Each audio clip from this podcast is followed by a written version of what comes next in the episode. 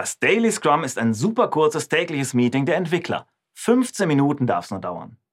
Meist immer zur exakt gleichen Zeit und am gleichen Ort, ja? Damit es zur Gewohnheit wird. Ja, und der Scrum Master, der wacht darüber. Es geht dabei darum, sich über den aktuellen Stand auszutauschen.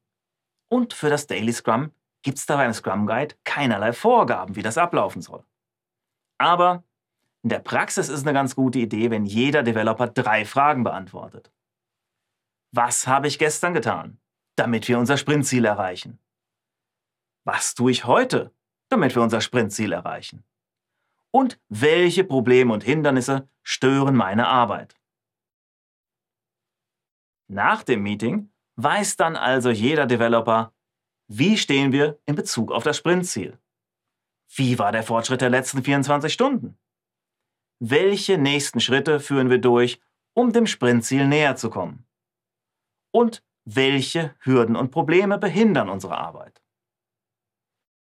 Ja, der letzte Punkt, Hindernisse oder Probleme. Die heißen im Scrum-Sprech Impediments. Und die müssen natürlich beseitigt werden, ja? Die gefährden ja das Sprintziel.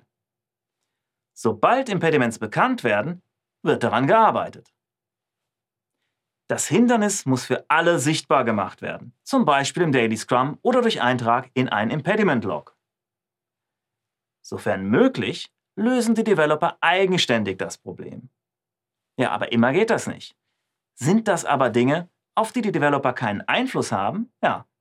Wenn zum Beispiel Einfluss auf das Umfeld genommen werden muss, Hilfe von außen gebraucht wird, dann wird der Scrum Master eingeschaltet.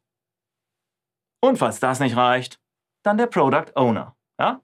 Das ist so ein bisschen eine Eskalationsreihenfolge da.